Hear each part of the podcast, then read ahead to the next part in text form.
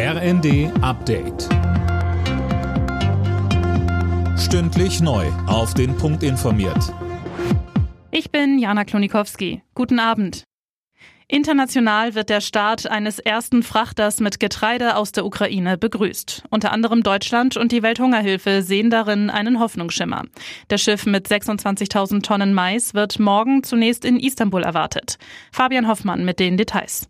Der ukrainische Außenminister zeigte sich erleichtert. Auch in Russland sprach man von einer positiven Nachricht. Gleichzeitig ist das Ganze jetzt ein Praxistest, wie verlässlich das Abkommen für sichere Korridore in Sachen Getreidelieferungen ist, das Kiew und Moskau geschlossen haben.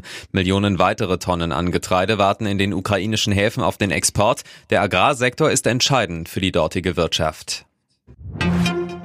Die hohe Inflation lässt die Kauflaune der Deutschen weiter sinken. Laut Statistischem Bundesamt ist der Umsatz im Einzelhandel im Juni eingebrochen und um fast 9 Prozent im Vergleich zum Vorjahr gesunken.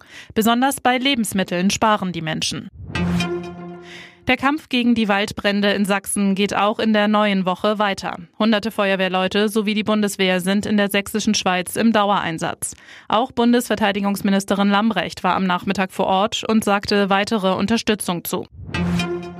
Sie sind für viele die Siegerinnen der Herzen und nun wieder da. Am Nachmittag sind die deutschen Fußballfrauen nach einer starken EM in Frankfurt gelandet. Trotz des verpassten Titels wurde das Team am Römer von tausenden Fans bejubelt. Mannschaft und DFB hoffen nun, dass vom Hype auch nach der EM etwas übrig bleibt. Bundestrainerin Martina Voss-Tecklenburg. Und einen letzten Wunsch. Tragt die Werte, die wir wirklich vorgelebt haben, tragt die Werte in unsere Gesellschaft. Dann wären wir ein Stück weit besser und wir haben sie verdient. In der ersten Runde des DFB-Pokals haben sich die Bundesligisten am Abend keine Blöße gegeben. Eintracht Frankfurt, Werder Bremen und Union Berlin sind eine Runde weiter.